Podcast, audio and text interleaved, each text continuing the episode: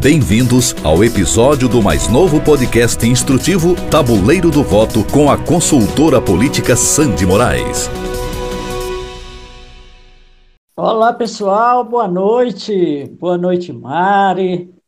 E já está aí aqui nós adentrando nessa noite maravilhosa, conversando com os nossos seguidores, né? Tem muita gente aí já esperando a nossa live de hoje. E nós queremos primeiramente agradecer, né? Agradecer a vocês que têm nos acompanhado esses dias. Hoje é nosso terceiro dia, né, Mari? É terceiro, é terceiro dia. Terceiro dia de lives, né? Teremos muito mais ainda é, pela frente. E a gente espera que essas lives estejam aí realmente servindo de incentivo para essas mulheres que ainda estão na dúvida se deve ou não entrar na política, que se sentem às vezes é, um pouco, ah, não tem força, não tenho coragem. Vamos quebrar as barreiras e ter coragem.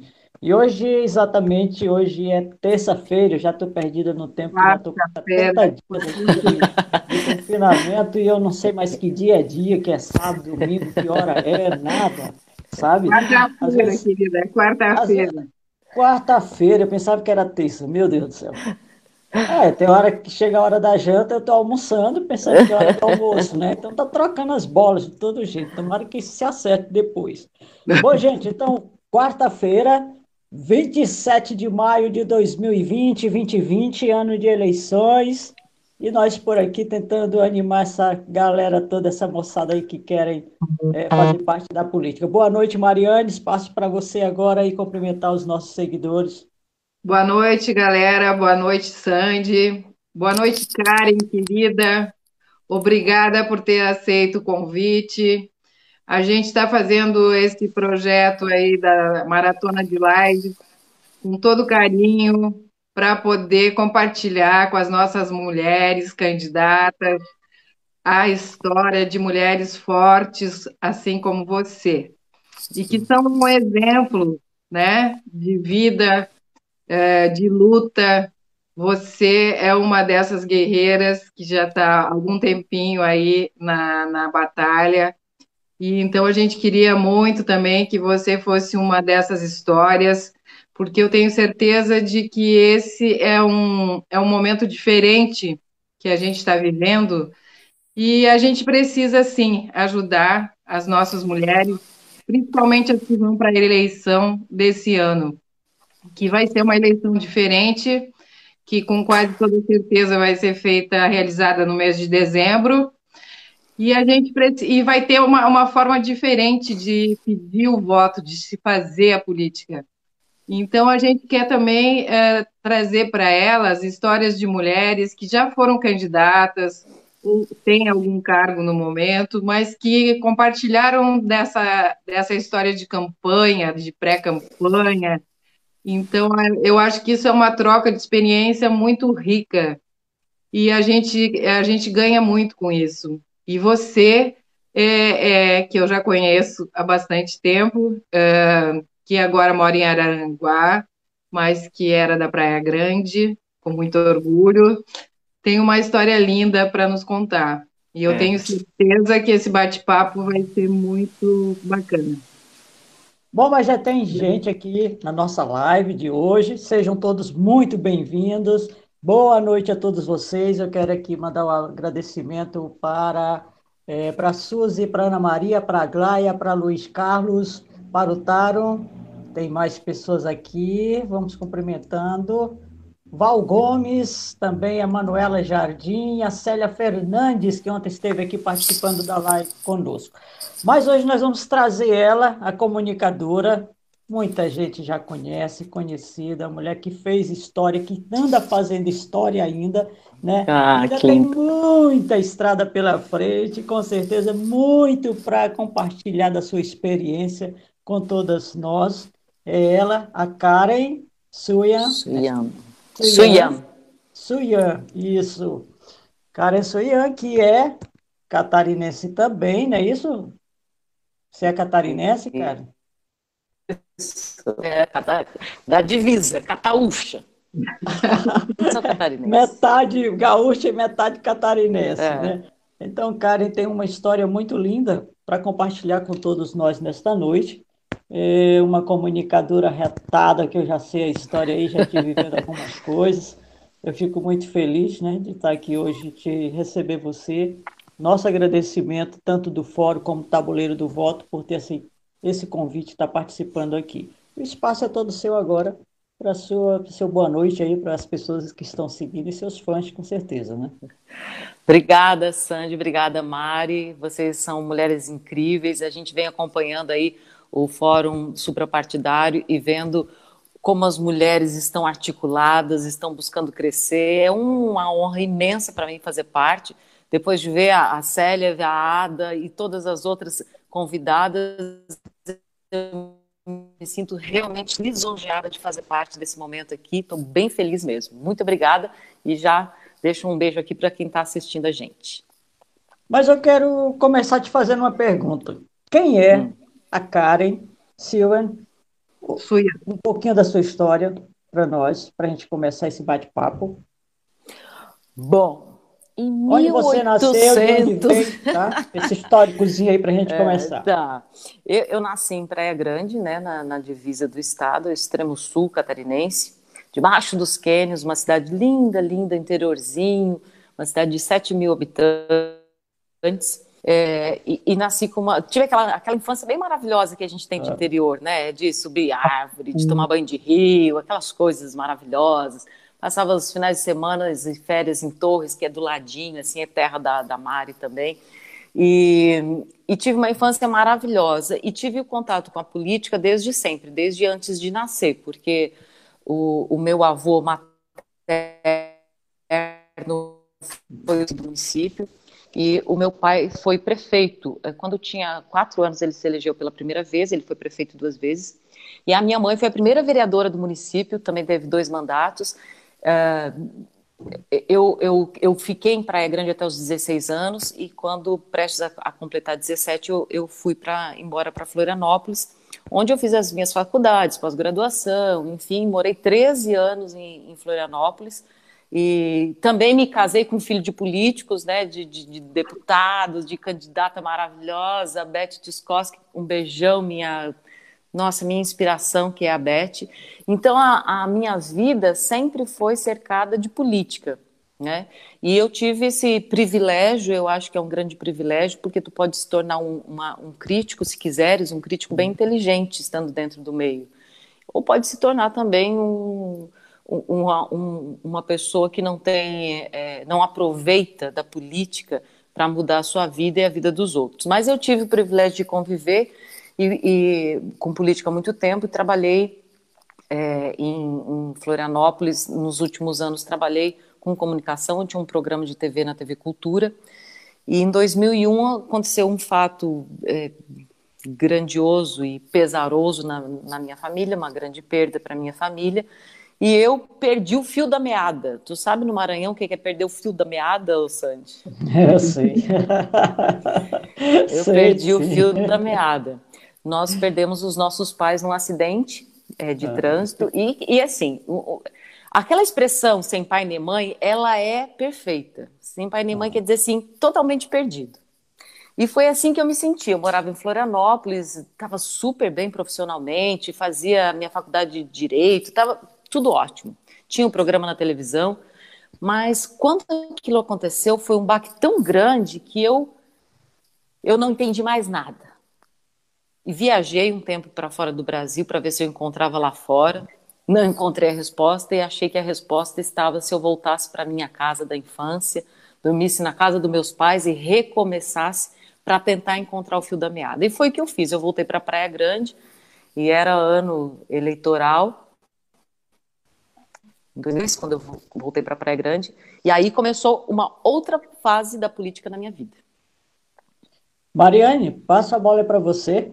Mas antes de dar uma boa noite para os nossos que, que, estão acompanhando aqui, a Ruth Soares. Ruth, boa noite. É, Célia Fernandes, boa noite, Sandy, Mariane, Karen, boa noite, Celinha. A Celinha é, é mãe. Boa noite, querida. A Célia é mãe de uma ex-colega minha. Deputada Ada Faraco de Luca, maravilhosa, Ai, guerreira, tamo junto, Adinha. Salve, salve, grande deputada, beijo. Val Gomes, Neuza Baldim. Ai, que linda. Ana Maria, Sani, como sempre, linda. arrasando. Ô, oh, Ana, você que acha que eu arraso nada. Beth Koski, oi, cara, e você é maravilhosa. Beth, linda. É... Mari é uma pequena, grande mulher, deputada Ada, viu, Mari? Beijo, Boa noite a todos vocês que estão conosco, que agora a vez é de Mari bater um papo gostoso aí com a nossa convidada Karen. Karen, querida, você falou que você voltou para Praia Grande e nesse momento você sentiu que talvez você precisasse de alguma forma entrar na política para resgatar talvez a história do teu pai e da tua mãe? Pelo contrário, quando eu voltei para lá, eu, eu, voltei com a intenção de nunca mais escovar os cabelos nem os dentes. Eu estava assim, muito mal. Eu queria só sumir. Mas como eu voltei bem numa época de, de campanha eleitoral, e o seu Leodegar era, era candidato na época, era meu sogro, é, eu tinha um amigo também, deputado estadual, que me ligou e disse: Karen, poxa, tu pode pedir uns votinhos aí na cidade? Disse, poxa, eu não quero nem saber de política, eu não quero nem sair de casa. E ele foi muito gentil e eu disse: tá, quem sabe amanhã, só nos vizinhos. E eu fiz isso, eu fui nos vizinhos e depois eu fui um pouquinho mais, um pouquinho mais. E aquela conversa com as pessoas me suscitou algo incrível. De repente eu vi eu às sete horas da manhã querendo me arrumar para sair de casa para falar de política. É interessante como a gente pode tirar de, de grandes tragédias uma lição para a vida, né? Mas porque eu estava me permitindo também. E assim foi. Aí eu fui atrás de algumas lideranças que eram da época do papai da conversando com eles e tal. Eu comecei a me inteirar do partido, eu não era filiada a partido nenhum, mas quando chegou assim, meninas, é, é, lá na vigésima casa que eu entrei para pedir voto, para falar sobre política, as pessoas perguntavam assim: tu vai ser candidata a prefeita? E eu dizia: não, gente, não. Como assim, candidato a prefeito? Não. Lá na quinquagésima eu já dizia, porque todos perguntavam. Lá na quinquagésima eu já dizia: olha, não sei, porque a, a ideia ela começou a fazer sentido, embora eu achasse uma coisa quase impossível. Eu era muito jovem, eu não tinha, eu não tinha nem, não estava filiada, enfim. Embora tivesse um histórico de convivência política. No final daquela campanha, eu estava muito imbuído de um projeto por Praia Grande. E foi o resgate não só da minha alma, como foi um resgate maravilhoso para a minha vida e tenho certeza um projeto para a Praia Grande todo, porque eu me debrucei dois anos estudando administração pública eu viajei a Brasília por conta própria para conhecer os ministérios. Eu fiz o que um prefeito deveria fazer e, e deveria acessar antes de, se tivesse condições, né, de, de tentar ser candidata. Mas ser candidata, eu digo inclusive para as mulheres para quem eu, eu, eu dou consultoria e tal, muitas vezes ser candidata é mais difícil do que vencer uma eleição. Uhum. Eu passei por um perrengue muito grande para chegar a ser candidata, porque eu tive que me filiar e logo depois eu vi que o partido precisava de lideranças e tentei encontrar essa liderança. Interessante, né? Eu tentei encontrar um homem, um presidente para o partido. Sinceramente, eu fiz isso. Eu fui atrás de um homem para ser presidente. E todos diziam: seja tu. Chegou uma hora e disse: tá, sabe uma coisa? Você, eu.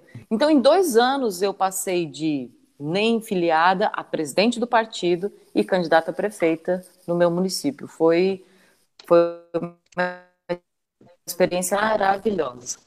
A tua primeira, a tua primeira vez que você concorreu a prefeita foi em 2004, né? Isso. E depois 2008. Uhum. Tá. E essa, essa a tua campanha de 2004, é, quais foram os teus maiores desafios ali para você mesmo, em primeiro lugar, tá? E o que que você, é, depois do resultado da, da, eleição, enfim, qual foram os teus acertos e o que que você não faria de novo?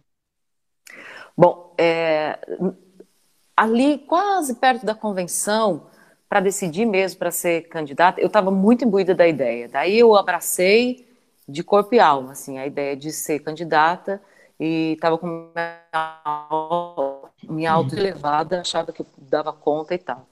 Mas, é, quando chegou ali perto da convenção, tem aquela coisa que eu não sei, eu acho que é uma coisa que vem lá da Eva, que entra na cabeça da gente, mas quem sabe tu não pode, eu acho que tu não é suficiente, te põe no teu lugar, garota. E eu tive um, um acesso de insegurança. E eu cheguei para minha irmã mais velha, que é uma pessoa maravilhosa na minha vida, minhas duas irmãs são maravilhosas, e disse: Michele, eu posso fazer tanta coisa maravilhosa sem ser prefeita. Eu posso fazer tanta coisa linda sem ter um cargo. Eu não preciso disso. Ela disse assim: tu está fugindo. Sim. Tu pode fazer tudo isso. São mas as desculpas for... que aparecem, é, né? São as desculpas. mas se tu for prefeita, tu vai poder fazer com muito mais poder, com muito mais abrangência. Tu está dando desculpa. Tu está com medo. É isso, que dê a Karen. Eu tive esse, esse momento de insegurança e durante a campanha, o, o, maior desafio que eu tive foi convencer as pessoas de que eu tinha idade e maturidade suficiente para ser prefeita. Não foi a questão de ser mulher, eu fui a primeira candidata mulher no município, a primeira candidata mulher da minha região. Hum. E, mas a, a, questão de ser mulher, em nenhum momento chegou. Se alguém achava que tinha alguma coisa contra, não me falou. Nunca teve coragem de falar. Mas eu sentia muito o preconceito por ser jovem. Talvez as pessoas traduzissem por ela ser jovem e mulher. Porque se eu tivesse Exato. 30 anos e fosse homem, uhum. talvez eu não tivesse passando por isso. É, então, e concorri com um ex-prefeito que tinha toda uma história, médico da, da, da, cidade e tudo mais. Ele tinha toda uma história, o, o cara que fez o, par, o meu parto, entendeu? Uma, nós dois éramos completamente diferentes. Eu senti dificuldade em, em provar que eu estava preparada para aquilo e senti dificuldade de dizer para as pessoas que eu não ia comprar voto. Mas nem uma telha, nenhum real, nada. Eu ia fazer a campanha eleitoral que eu sonhava que deveria existir. E foi assim que a gente fez. Deu um trabalho danado, porque precisa de muita criatividade e disciplina. Mas foi esses dois os maiores desafios de não comprar voto, de não se corromper, porque é um a política é um exercício de caráter gigantesco, né? Porque às vezes Exato. vem umas coisas tão fáceis assim, tu pensa assim, poxa. E eu perdi a eleição, Sandy. Eu perdi a eleição por 55 votos. Muito poucos votos. 55 muito votos. Pouco. E aí, o mês subsequente, eu ficava pensando assim, poxa vida, aquela família veio se vender. 60 votos. Eu não comprei. Ai, eu não comprei. Era os votos da diferença. Ah, meu Deus. É claro que fica essa sensação, mas se eu tivesse que voltar e fazer de novo todo o processo, eu teria feito igual. É, eu, eu não queria entrar lá assim com, essa, com esse peso na minha consciência. Eu sei que isso é muito difícil, é utópico, muita gente não acredita, mas foi o que aconteceu de fato. E, e, e, mas eu não me arrependo de ter feito uma, uma campanha de conscientização, de politização da minha cidadezinha. Porque se esse fosse um processo que todos os candidatos trabalhassem dessa forma, cara, a, o próprio eleitor ele ia ganhar essa, é, é, é, essa consciência de que o voto não é para ser vendido, é. né? De que o voto é uma arma que ele tem em defesa de si mesmo, em defesa da sua cidadania. Mas enquanto houver os que acham que comprar voto é mais fácil do que fazer uma política correta, trabalhar uma política correta, infelizmente vai acontecer casos como você, que talvez tivesse mudado a história desse município e, consequentemente, não foi possível. Sabe o que é o mais impressionante? É que as pessoas que vendem o voto, elas são corruptas ao vender, mas elas são muito fiéis na sua corrupção, elas votam no corruptor. Hum. Elas cumprem cumprem a palavra. É uma coisa incrível. É, elas acham que é um produto de compra e venda, né? E vendeu e, e quer, acha que futuramente também vai ter que tirar mais. Mas, cara, é. eu queria falar de uma coisa com você. Hum. É, no início você falou das dificuldades que tem, que é mais difícil é, a mulher entrar, aceitar entrar na, na, na política do que ir para o processo eleitoral final. É, nesse início de campanha, eu recebi, recebo muitas, muitas pessoas com dúvidas que me escrevem, que entram no WhatsApp e tudo, a respeito de algumas, alguns problemas, algumas dúvidas que elas querem tirar.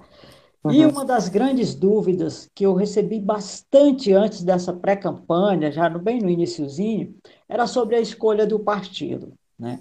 Isso é uma dúvida que eu senti assim cruel, que pesa bastante.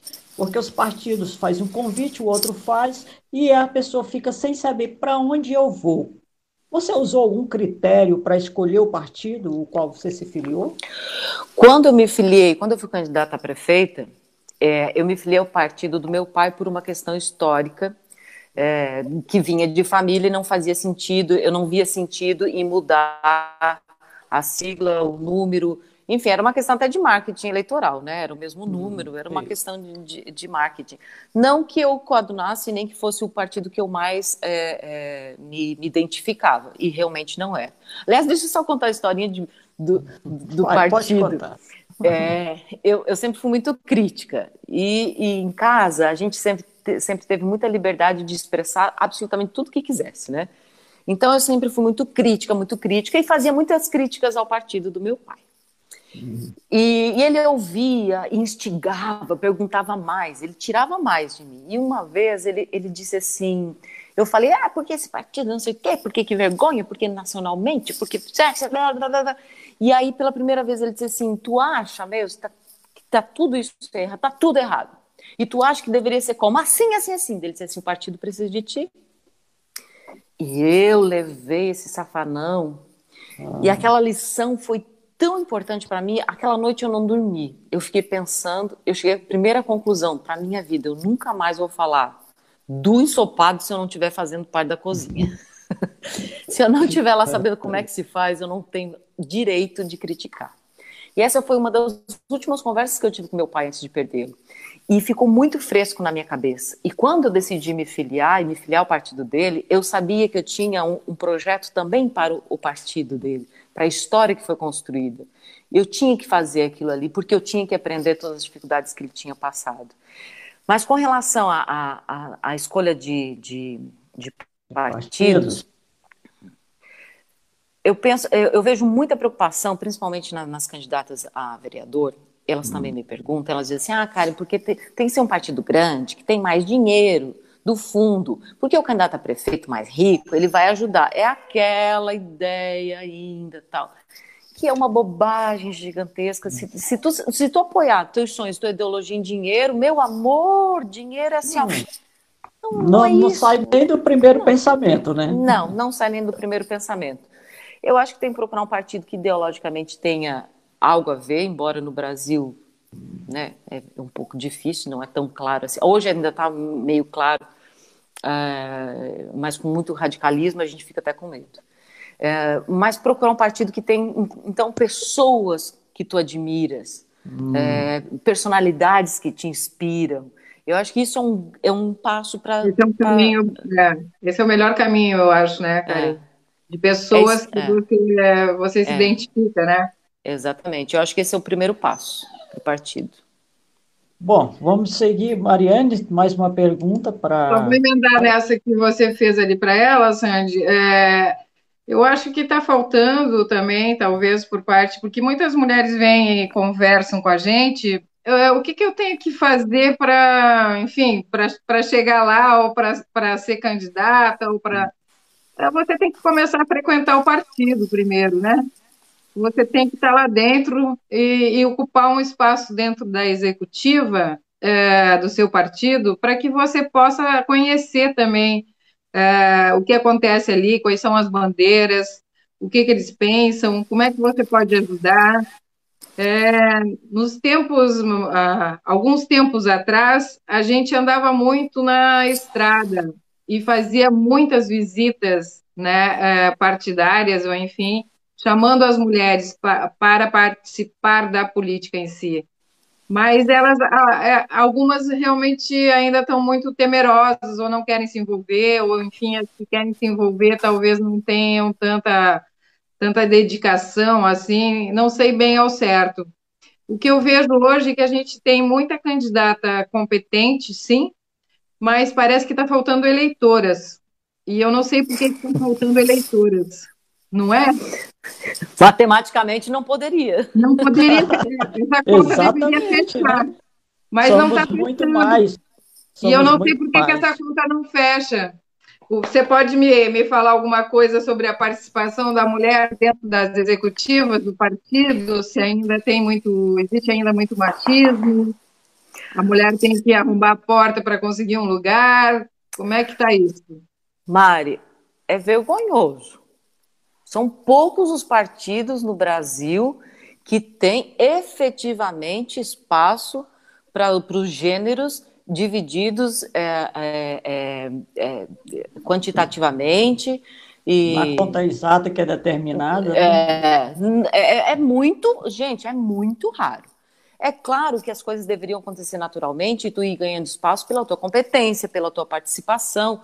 Uh, mas quando a coisa não acontece naturalmente, tem que arrombar a porta. Mas isto que acontece na política, que a gente vê, é um reflexo da nossa sociedade.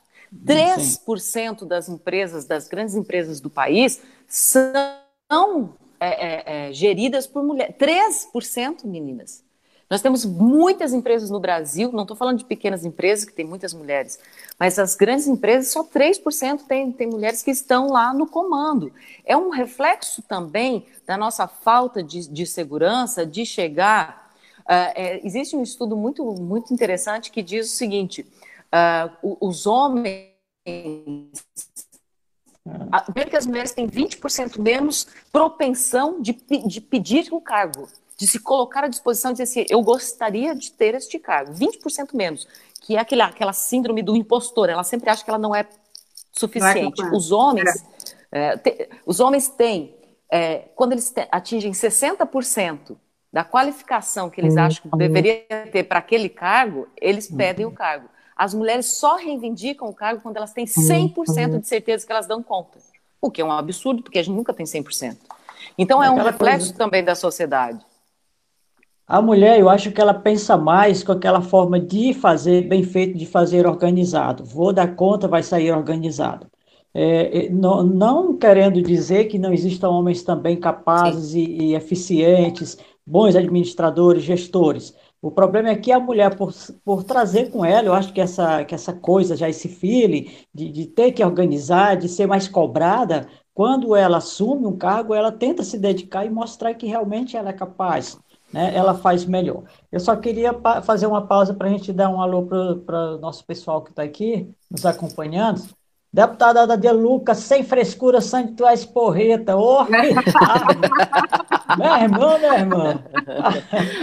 A Beth Tikoski, maravilhosas. Edenice Fraga entrou, que está conosco também. Realmente, ser candidata é o primeiro desafio, pois ali já começa a escolha que deve ser a certa. Deve acertar, né? Com certeza, não é decisão, é o ponto inicial de tudo. Alba Maria Marcelino, beijos, ah, Karen. querida.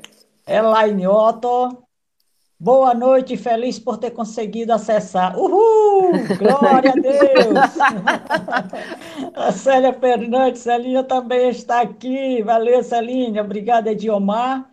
É, estou aqui, Karen. Ah, Carmen Stella entrou, valeu, minha presidenta. Beth de Costa, está ótima essa live. Obrigado, Beth. Que bom. É, bom, e o pessoal chegando aqui, a Marinilde Pires entrou, o Maté também está aqui, é, são conterrâneos meu lá do Maranhão que sempre estão, aparecem por aqui de vez em quando, né? Mas vamos começar nosso bate-papo que está muito bom, estou gostando, tá? É, cara, eu queria que você falasse um pouco, vamos falar aqui como é que você vê essa posição da mulher hoje é, diante da questão da política. O que, que mais inibe a mulher hoje a tomar essa decisão, a participar do processo político eleitoral? É uma questão de educação, é uma questão cultural. Embora a gente já tenha vencido muitos obstáculos, ainda é uma questão cultural.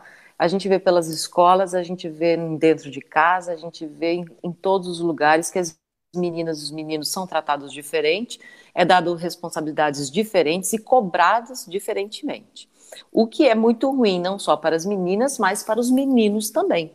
Porque o machismo não é uma doença só que nos tira direitos, é uma doença social que exige deveres dos homens também, que às vezes eles não estão dispostos e não querem ou não podem fazer.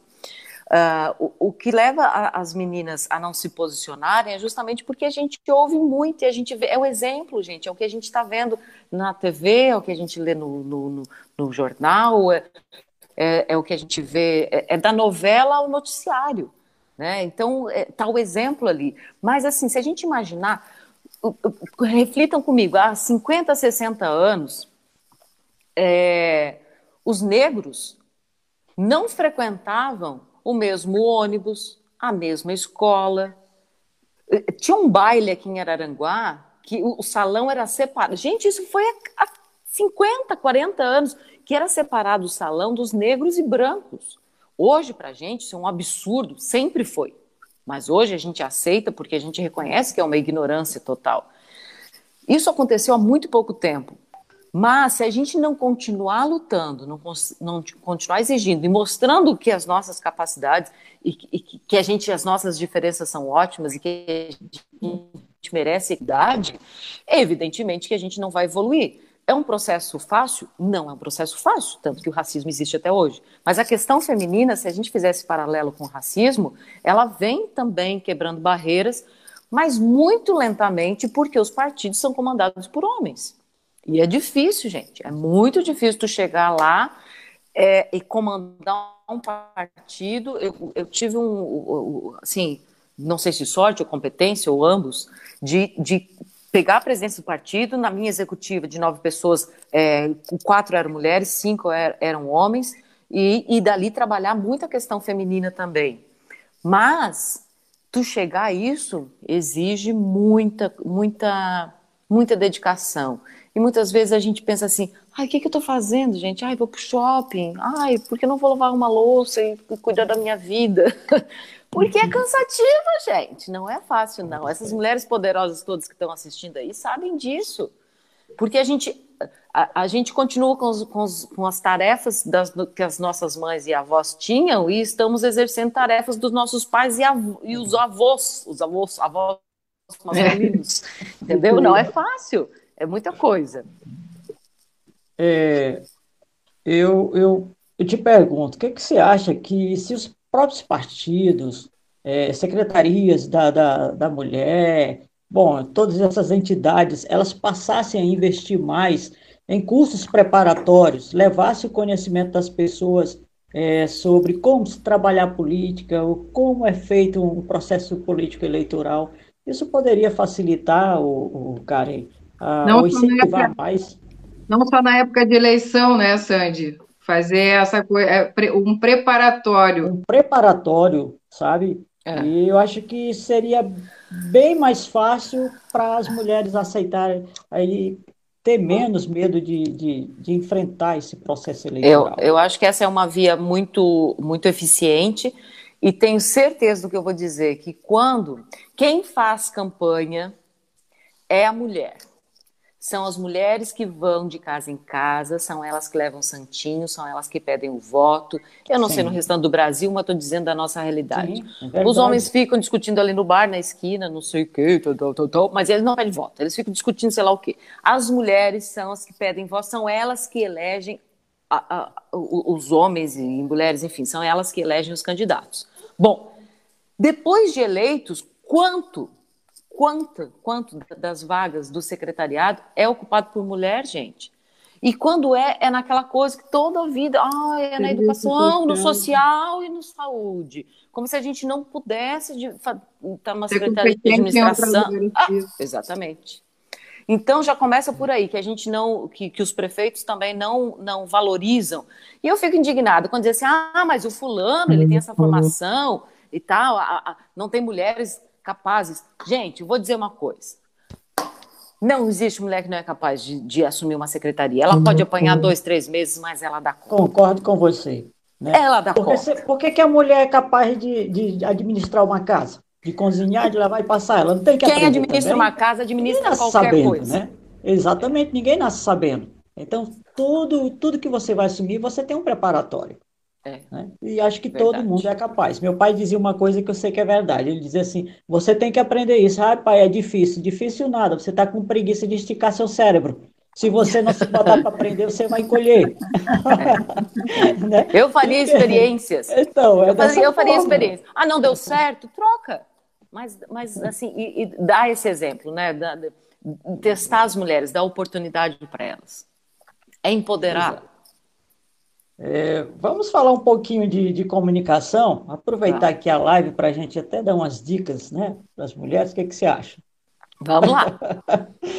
é, nos últimos, nos últimos anos você tem se dedicado muito à comunicação. É uma paixão na sua vida, Karen? É uma paixão. A comunicação. É uma paixão. Quando eu vim de Florianópolis, não tinha TV aqui no Sul. Então, eu fui convidada para fazer um programa de rádio e fiquei, fiquei muito assim, ai meu Deus, rádio, gente, uma rádio. Ai, ai, ai, não sei, não sei, não sei. Mas como eu sou muito metida, eu gosto de bons desafios, eu, eu vou fazer esse negócio. Não fiz nem teste. Comecei direto ao vivo num programa de rádio sem nunca ter feito antes. E pois me é. apaixonei. Rádio é uma coisa incrível. E de lá para cá, nesses anos todos, aí quase 20 anos, eu venho, tô fazendo rádio. Eu vim para Araranguá já faz 12 anos, fiz TV aqui e faço rádio, que é uma grande paixão. Mas a comunicação, ela não, ela não está só nesses, nesses meios, né? Para mim, Sim, a, a, comunicação, ela é uma, ela é uma missão que está muito ligada à, à, missão política Sim, que eu, que eu sinto. É nesse esse ponto é. que eu quero chegar com você, né? Eu vou contar uma historinha aqui para você é. ver como a comunicação ela não está só nos veículos de comunicação, ela está em tudo que faz. Uma certa prefeita, ela foi entregar as viaturas da sua cidade, duas viaturas numa cidade do, do interior onde ela é prefeita, e ela usou uma roupa igual aqueles metralhas lá da, da cadeia, né, listada, preto e branco. Uhum. Então ela foi vestida igualmente aquilo ali. E lá fizeram a foto dela entregando com o chefe do Departamento de Segurança Pública e o outro as duas chaves e ela igualzinha aqueles dos ah, meu Deus. cadeia, né? Irmãos Metralha. Dos irmãos Metralhas, né? Gente, eu vi essa foto, eu não quis acreditar, eu achava que, que estavam fazendo alguma montagem, mas foi verdade. Então, cara, esses são deslizes que eu acho na comunicação em que os candidatos, as candidatas têm que prestar atenção, porque tudo isso faz uma grande diferença. O que é que fez? A prefeita simplesmente foi detonada com aquela imagem. Né? Uhum. Vira um meme. Mas eu quero saber de você. Qual o comportamento de uma candidata? Se falando de, de, de comunicação, já que nós entramos nesse meio, a gente aproveita até uhum. para dar algumas dicas no momento em que vai ser fotografada, no momento em que vai fazer um vídeo, a roupa que deve usar, tudo isso pesa muito, é muito importante, é fundamental. Muito. Isso sim é a, aquela comunicação que faz a diferença. Verdade. Bom, nós, nós somos seres muito visuais também. A gente lê comportamentos e tira conclusões pelo que a gente está vendo, né? Então, as cores, elas falam muito com a gente. Não é à toa que, que o carro do bombeiro é vermelho, é, é, não é à toa que, que a, a, a, Cruz Vermelha da Saúde Mundial é vermelha. Essas cores é, quentes, o vermelho, o rosa, o laranja, eles transmitem a, a, segurança e acolhimento. Então, se tu tens a intenção de passar acolhimento, segurança, é, é, uma coisa confortável para as pessoas com quem tu queres conversar, o, a, a, as cores uh, quentes elas são muito boas. Se tu queres passar uma coisa mais séria, uma coisa mais assim oficial, mais administrativa, enfim, tu pode usar e deve usar as cores mais frias, o verde, o, o azul, enfim. Isso muda quem tu és? Não, não muda, mas a aparência ela te diz algumas coisas. Uh, assim como quando, quando, por que, que a gente vê uma pessoa toda de branco a gente imagina, tu tá aí de, de blazer branco, a gente imagina, uma, imagina uma pessoa toda de branco, tu vai imaginar, ah, ela é da área da saúde, sim. ou é mãe, mãe de santo, enfim, sim, mas sim. é sempre, tu, tu imaginas isso. Associa, né? E te passa uma coisa boa, ou é religiosa, ou é da saúde, olha que coisa interessante que a gente associa na hora. Então, as cores já nos dizem muito a, a questão do, é, é, de como complementar a sua indumentária, o seu cabelo, a sua maquiagem tudo mais. É importante? Sim, é importante, porque isso conversa com as outras pessoas. É mais importante do que o que tu és? Não, efetivamente, a não ser que tu seja modelo e fica lá tirando fotinho. O que importa mesmo, a gente viu Steve Jobs, Steve Jobs, um cara, o cara mais genial da comunicação, né, Sandy? Porque Sim. o cara fazia os lançamentos com, com 3 bilhões de pessoas assistindo, Exatamente. de calça jeans e camiseta branca. Era o oposto de todo o marketing que a gente pode imaginar, mas ele não precisava. Ele se despia de tudo isso, porque não precisava. Quando o teu conteúdo é muito bom, muito forte, evidentemente que essas coisas não influenciam tanto. Exato. Mas em vestido de irmãos metralha, eu acho que sempre é ruim. A dica fica. Teve uma foto agora do, desse atual governo, do, eu acho que foi na, na posse da, da ex, agora já ex-ministra, ex-secretária é, de cultura, a, a, atriz, como é que é? Regina Duarte, Regina e que tava Duarte. as, três, tava as três de Poá, ah, gente, que é uma coincidência, na é uma coincidência infeliz, de bolinha. Eu acho que elas combinaram, eu acho que elas combinaram. Ficou feio. Eu acho, é... que a Sandy, eu acho que a Sandy teve algum problema ali, deve ter dado algum problema com, com o vídeo. Para mim, aqui ela, ela aparece como ela saiu. Ah, é? Eu tô, eu tô te vendo, Mário. Vamos continuar. Vamos falar mal da não, Sandy agora que ela é, saiu. Não, mas você tá vendo ela? Não, eu não tô vendo ela, não. Ah, tá. É, ela tá entrando. Momento, é porque, exato, entrou. caiu aqui um problema aí, né? Só um probleminha voltou, técnico. Voltou, mas, voltou, voltou. Já tava, é, nosso parceiro já, já tudo bola. Ô, Marielle, passa aí com você um pouquinho com, com a cara. Eu queria, mas, eu queria mas deixa eu só, ô, Mari, Mari só, deixa eu só acrescentar uma coisa que é muito importante. As mulheres, infelizmente, estão muito ligadas à questão da aparência. Já que a gente está falando de comunicação visual, sim, sim, estão muito ligadas à aparência. E a gente é muito cobrado pela nossa aparência como se, se fosse, é, se tu for bonita, tu é mais capaz. Isso. Gente, por favor, não se apeguem a isso. Isso é uma imbecilidade gigantesca. Hum, não quer dizer nada, nada. Se tu se sente bem com o que tu veste, com o teu corte de cabelo, com o jeito que tu és, sejas tu. Isso é o principal. É isso que eu queria só acrescentar. Só dar mais uma boa noite para o pessoal que está chegando, Mário. Só a Sandra Regina Lodete, boa noite, é uma escritora, está aqui com a gente. É, a Val Gomes, Secretaria de Obras, Mulher Nem Pensar. A Cícia Moroso, ah. já foi candidata, sofremos muito preconceito. É, o Vanderlan Mendes também já está por aqui. Vanderlan, um grande abraço para você, querido. A Silvia Melo, Bom, tá, mas tá, o pessoal está entrando aqui na nossa live participando. Só para nós fechar essa nossa comunicação, uma outras falhas, porque às vezes as pessoas não dão muita importância para detalhes tão pequenos. Hum. Porque quando você não se prepara né, para ir para fazer seu pronunciamento, seja mínimo que você vai falar, uhum. o importante que eu vejo não é a quantidade, mas a qualidade, como uhum. você fala. Também vou te contar uma história de um vereador, também para as nossas amigas que estão aqui é, nos acompanhando na live.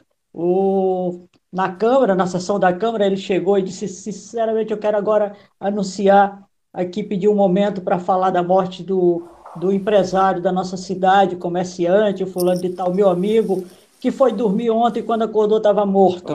Sim. Sim, é uma infelicidade. Essas são, são coisas bizarras, sabe? Porque quando eu trabalho com, com, com marketing, com comunicação, preparação para política, então a gente pega muito esses pequenos detalhes. Porque ele não pensou antes, ele, que ele veio na cabeça dele falou. Foi pior quando todo mundo caiu na gargalhada, ele disse, não, gente, desculpa, é assim, ele acordou, estava morto. Né? Então, sim, ótimo. Novamente. Uhum. Então, a falta de concentração, tudo isso faz a diferença. Ah, Bom, sim, Mara, é com você, só para quebrar o clima hoje, tá? Ótimo, essa maravilhosa. Ô, Karen, é, eu queria te perguntar, é, muito recentemente, você lançou um livro chamado De Onde os Filhos Vêm. Uhum. É, eu queria te perguntar quando é que a questão da adoção entrou na tua vida? Eu vou ter que pedir só um, 30 segundos para tirar a roupa.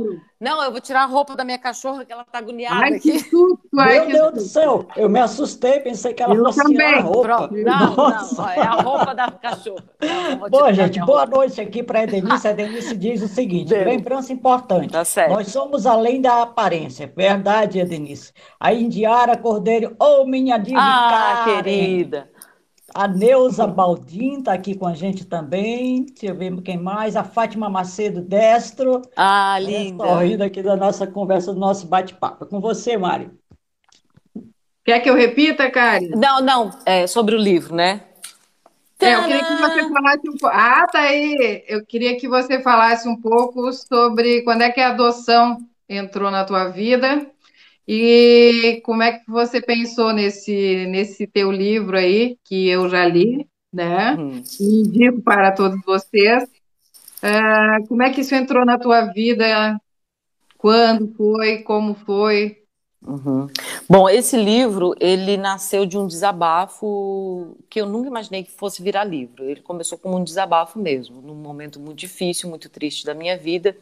É, eu tinha, eu tinha tido um aborto espontâneo logo depois que eu perdi meus pais. Em 2001 perdi meus pais, em 2002 eu perdi o, o primeiro bebê, para quem eu, eu, eu dei nome, ela se chama Catarina. Ah, mas sabe qual é o sexo? Não sei, eu sinto. E eu acho que toda mamãe que perde o bebê, não importa quanto tempo ele, esteja, ele, ele tenha estado dentro de ti ou fora, ou quanto tempo tenha vivido juntos, é uma alma, é um espírito que habitou, esteve junto. Então eu, eu tive a Catarina. E, e depois eu engravidei da, da Valentina, que foi uma gestação no início maravilhosa, um sonho para nós todos da família. Enfim, a Valentina já tinha tudo pronto, estava chegando a gestação a termo e ela tinha o quarto, ela tinha as roupinhas, ela tinha madrinha, padrinho, ela tinha as lembrancinhas prontas, a maternidade escolhida. E, infelizmente, a Valentina morreu. Eu saí da, da maternidade sem a minha filha. Foi uma dor gigantesca, eu, eu tenho certeza que ninguém merece isso. E eu acho que não é uma questão de merecimento, é uma questão de uma lição que eu não entendi ainda, mas vou entender um dia. Mas naquele período, depois que eu perdi a Valentina, eu entrei num luto muito, muito grande e aconselho as mães que passam por isso de procurar ajuda de um psicólogo. Os amigos são maravilhosos, a família é excelente, mas a gente tem que procurar quem sabe conversar sobre esses assuntos. E logo em seguida a gente decidiu entrar na fila de adoção. O Leonardo e eu, meu marido na época. E entramos na fila de adoção e, e, entrar na fila de adoção é uma coisa impressionante, porque tu sai do fórum grávida. Só que é uma gestação de elefante, pode durar dois anos, entendeu? Às vezes mais, inclusive. E nos primeiros anos eu continuei ainda querendo ter filhos e a gente teve uh, meio que um embate entre nós se deveríamos ter tido ou não pelas, pelas frustrações e as dores que tinham ficado daquelas duas gestações. Três anos depois, quando é, finalmente eu decidi, eu não quero mais ser mãe. Eu vou ser qualquer coisa, eu vou trabalhar na ONU, eu vou, ah, não sei. Mas eu, eu vou dedicar minha vida para outros filhos, outras pessoas. E, e, ser mãe não é só ter filhos, dá para ser mãe de sobrinhos, dá para ser mãe de cachorro, dá para ser mãe da própria mãe e do próprio pai. Tem muita Com forma de certeza. maternidade. A Com maternidade é uma certeza. coisa incrível, ilimitada, é o amor mais incrível do mundo. Mas enfim, quando eu decidi, Sandy, que eu não queria mais nada, eu tive uma conversa com meu marido na época e ele disse: Ok, não vamos mais ter filho, não vamos mais ter filho. Ok. Eu disse: Mas nem adotado. Eles: Ai, mas nem adotado. Não, não vamos ter. Ok. Comuniquei à minha sogra e porque achava que era a única pessoa que podia ter. Ela tinha, claro, o sonho de ser avó. E ela disse: então tá, ficou meio chateadinha, mas aceitou. Naquela semana que eu tirei tudo da minha cabeça, que foi doloroso demais, eu recebi um telefonema dizendo que meu filho tinha chegado. E eu não lembrava mais, porque tinha passado três anos. E eu não lembrava de sair da fila do fórum.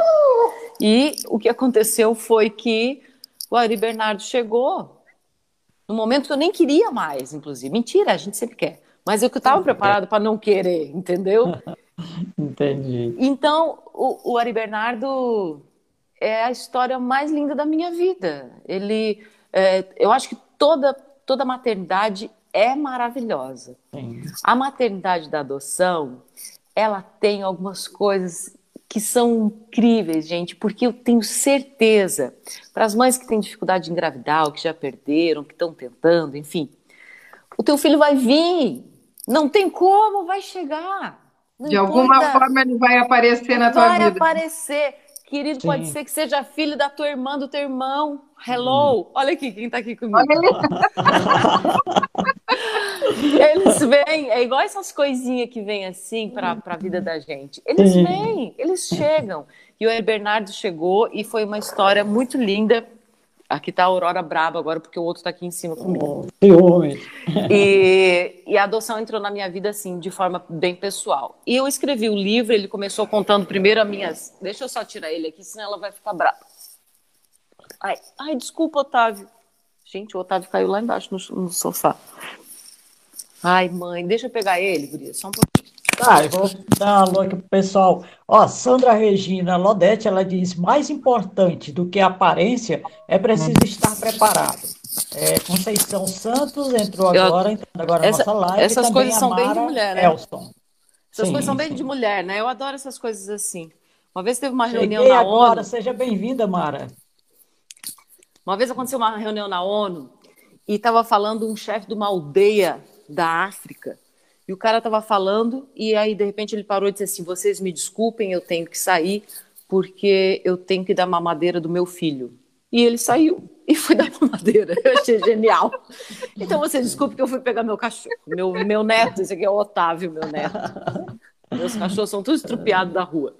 Enfim, então a, é, eu conto essa história de maternidade e da adoção e tenho essa luta que também a política com a questão da adoção no Brasil, que é, é, tem 5 mil crianças aguardando para serem adotadas e 30 mil pais esperando para ser pais, e a matemática igual não fecha.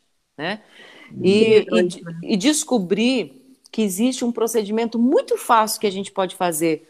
Mari, Sandy, amigos e amigas que estão acompanhando. Eu fiz de tudo, procurei pessoas influentes, deputados, juízes, tudo mas ninguém quis ainda. Eu, eu participei o ano passado em Brasília de um fórum sobre adoção no Ministério, e em função do livro. Mas não entra na cabeça. O procedimento é muito fácil, é, é muito simples. Eu nem sei se dá tempo de falar aqui. Depois, se quiserem entrar em contato comigo, eu posso depois falar. Mas, resumindo, não é tão simples quanto eu vou falar, mas é simples. Se, se, se cada criança que chegasse para adoção, fosse decidido que ela está pronta para adoção, fosse colocada no cadastro mesmo, no cadastro mesmo, nacional, ou que seja do Estado, e ela ficasse ali à disposição, ela não ficaria esperando e os pais também não ficariam esperando. O que acontece é que hoje, não só em Santa Catarina, mas no Brasil inteiro, estou tentando só mudar Santa Catarina por enquanto. O que acontece Sim. é que essas crianças não vão para o cadastro único e elas ficam só no cadastro da comarca. E daí, uhum. Sandy, eu vou te dizer, se eu me inscrever para ser mãe adotiva em Florianópolis, eu vou adotar em um uhum. ano, porque tem muitas crianças. Mas se eu me inscrever na comarca de Santa Rosa aqui, eu vou ficar 10 anos. Vai ficar esperando muito tempo, né? E o único critério para adoção que está lá no estatuto é a chegada da tua inscrição ao teu cadastro como pai adotivo. Então, como é que tem gente que está adotando em um ano e gente em dez? Porque o cadastro único não funciona. Temos que ver isso, né? É. Boa noite aqui para o Etinho, que está entrando agora na nossa live. A Indiara Cordeiro diz: Amo escutar como o Adri Bernardo entrou na vida de minha uhum. diva. O amor de mãe é incrível. É. É, professora Elisete Lanzoni também. Beth Tiscock diz: Meu querido Ari Bernardo. É, porque o meu filho é o neto dela, né? como não amar, né? É, como é, não amar. Nós 20 horas e 52 minutos. Mário. Já? Já Estamos quase no final, rápido, né? né? quase chegando o ping-pong. Tá, mas vai até meia-noite, né? É quase, praticamente. Não, só queria que antes, antes da Sandy passar para essa parte aí do ping-pong e a parte final, é, qual seria o, o teu, a tua dica para as mulheres que vão ser candidatas uh, neste ano? Já que a eleição possivelmente será só em dezembro e vai ter um, enfim, nós estamos vivendo esse momento de pandemia e está muito diferente essa pré-campanha de todas as eleições que a gente já viu, né? Uhum. Bom, a dificuldade vai ser maior, porque se, se nós continuarmos assim, provavelmente vai continuar e vai ser uma campanha muito é, nas redes sociais. Quem já está com, com um mandato e quem é muito vai conhecido estar. tem essa facilidade que já é conhecido, né? Quem, né? É, quem vai começar agora vai ter essa dificuldade. Uh, que, mas tem uma coisa: a, a, a maior parte das prefeitas eleitas na história do Brasil, elas são prefeitas de cidades pequenas.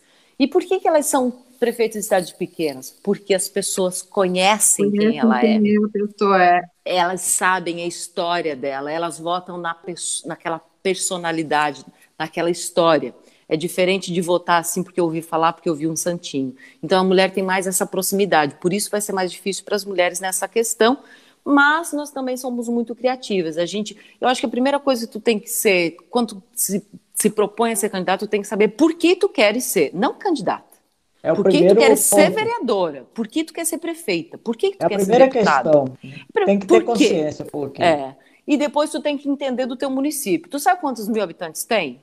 Tu sabe qual é o PIB? Tu sabe o que é investido na educação e na saúde? Quantos bairros tem? Qual é o bairro que mais precisa? Qual, qual é a faixa etária das crianças que estão na escola? Quem é que, quantos idosos?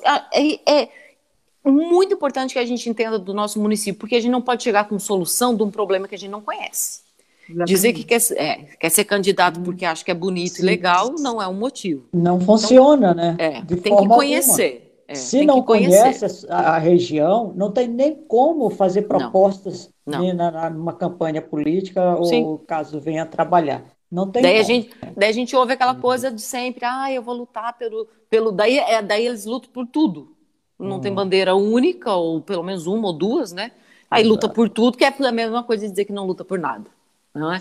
Então tem que conhecer bem o seu município. Base, né? Mas base, é, não tem alicerce. É, eu gostaria muito que a gente aumentasse o número de, de vereadoras e prefeitas no, no, Brasil. A gente teve uma diminuição breve, pequena, mas a gente teve de 2012 para 2016, 11,70 e poucos para 11,50 e poucos, mas a gente teve, é muito pouco. Vocês imaginam que a gente tem aí 5.600 e lá vai pedrada município no, no Brasil. Quase 3 mil municípios quase 3 mil municípios, a maioria é de eleitoras mulheres. É aquilo que a Mari estava falando, não está fechando não essa fecha conta. conta, né? É, é, que não fecha Gente, a conta. Não, não fecha a conta. Nos, e, e assim, nos ó. números e... gerais, é, o número de eleitor feminino é bem maior sim, do que masculino geral, é. no Brasil inteiro, no só geral. Tem, né? Só tem 24 municípios no Brasil em que a maioria da Câmara é feminina. Eu não estou falando toda a Câmara. Uhum. A maioria, não tem nenhuma Câmara no Brasil que toda seja de mulher. Quantas existem que são só homens? A maioria absoluta. A maioria, é, a maioria. Tá, a mas maioria. eu falei disso para falar o quê? Ah, que tem que conhecer essa realidade. Espero que mude. É, e a gente está à disposição para ajudar as mulheres aí que tenham bons projetos e, e, e, e, que, e que possam realmente fazer alguma coisa pelos seus municípios, que é a entidade mais importante de uma nação, é, que, que, possam ter êxito. Olha, é, antes de entrar para o nosso ping-pong aí, eu só quero dar uns avisos aqui para as pessoas que têm acompanhado essas nossas lives.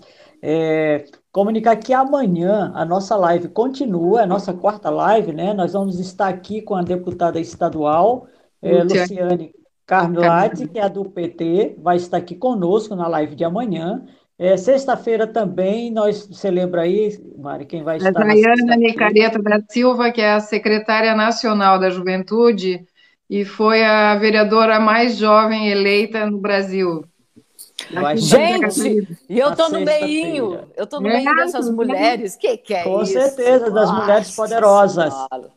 No sábado, ah. escutem só, no sábado, às três da tarde, eu vou estar aqui conversando com o marqueteiro, ele que é consultor político, Opa, já tem em seu currículo 28 livros escritos sobre eleições, tem mais de três, quase 400 eleições, tanto no Brasil e exterior.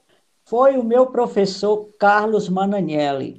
Ele ah. é um gestor político de renome internacional e vai estar aqui comigo falando da sua experiência em campanhas eleitorais de mulheres. Que então, horas? É às três da tarde no sábado, okay. às 15 horas. Eu pensei então, que no sábado, ô Sandy, eu pensei que no sábado à noite tu e a Mário cantar pra gente. Não? Não vai rolar então. Cantar? E a Celinha, a Celinha tá ensaiando pra cantar. Viu, cara? Quem canta é ah, é? Celinha. É, ah, tá é Celinha que é doutoral.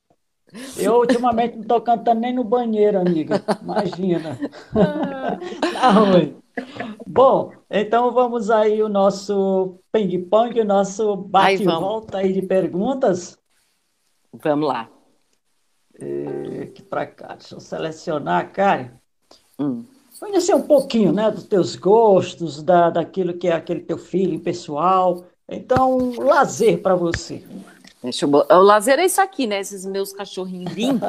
Deixa eu botar ele. Vai lá, Otávio. Dá licença para vovó. É ler. Ler, ler, ler, ler, ler qualquer coisa, qualquer coisa. É ler, ler, ler, eu vou para outro mundo. Tipo de filme?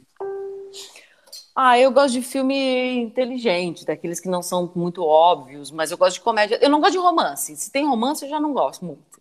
Eu gosto de dramas e coisas inteligentes. Nossa, eu adoro um romance. Sério? Sério. Mari, Mari, tu gosta de romance, Mari? Ai, tá feia a coisa. Eu gosto de ficção, ficção. Eu gosto. Científica, eu também gosto dessas coisas. Música. Música. Ah, eu gosto de rock. De rock. Okay. de rock. Eu, eu gosto de alguma coisa de música erudita, porque eu tenho uma, uma irmã musicista ah. e aprendi a gostar de música erudita, né? Eu, eu gosto bastante, eu ouço. Mas e gosto de música é... eletrônica também. Leitura, livros. É, eu acho que o melhor livro do mundo é este, De Onde os Filhos Vêm, que a autora sou eu mesma.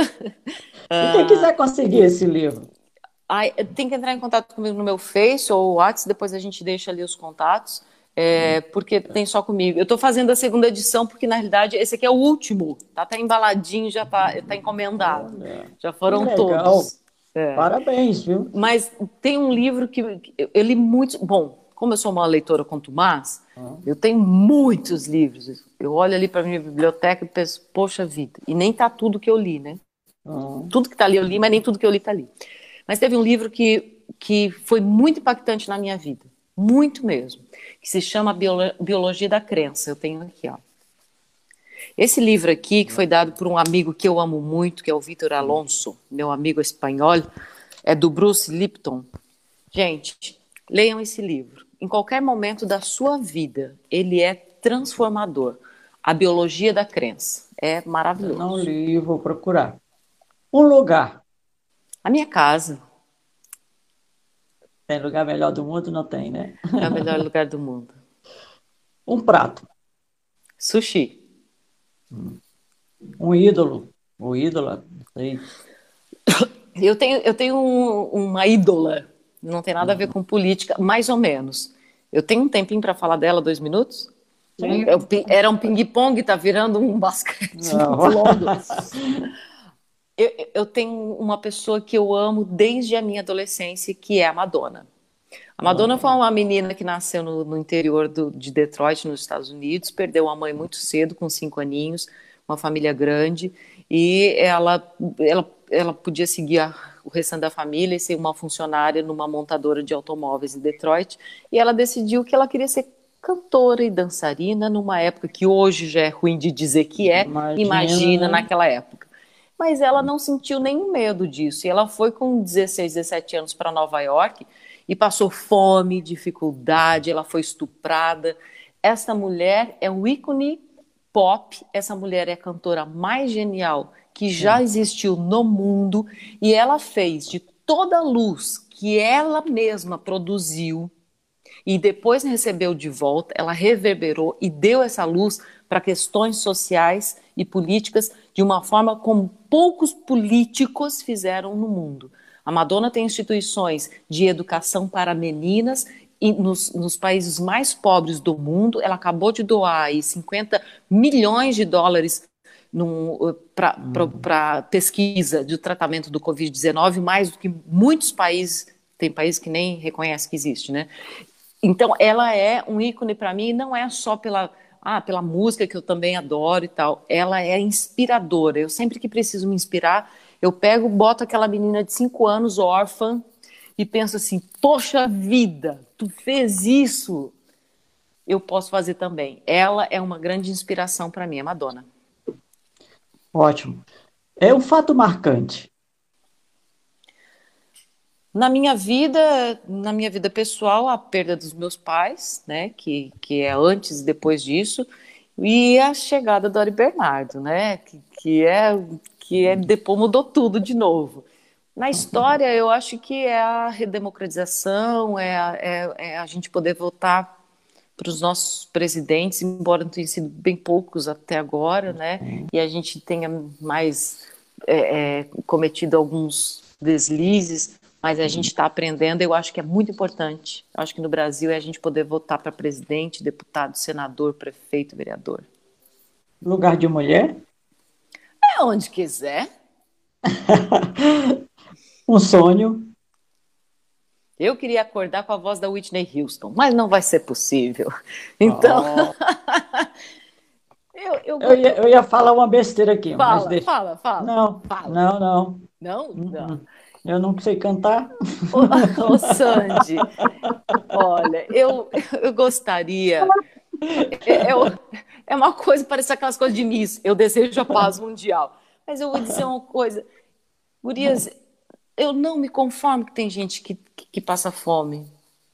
Eu sei que eu podia me conformar porque a vida é assim, as nossas diferenças sociais, injustiças, mas se eu paro para pensar nisso, eu, eu desassossego total por dias. Se eu imagino que tem pessoas que morrem de fome, que tem crianças que morrem de fome.